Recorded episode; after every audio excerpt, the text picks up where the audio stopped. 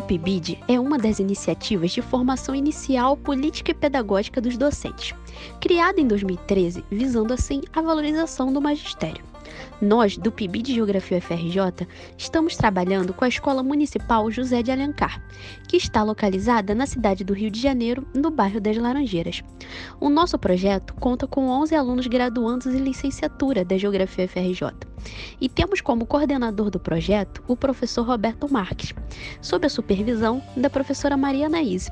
E temos também a colaboração do professor Edgar Ramos, que trabalha na Escola José de Alencar e atua conosco como professor supervisor do projeto.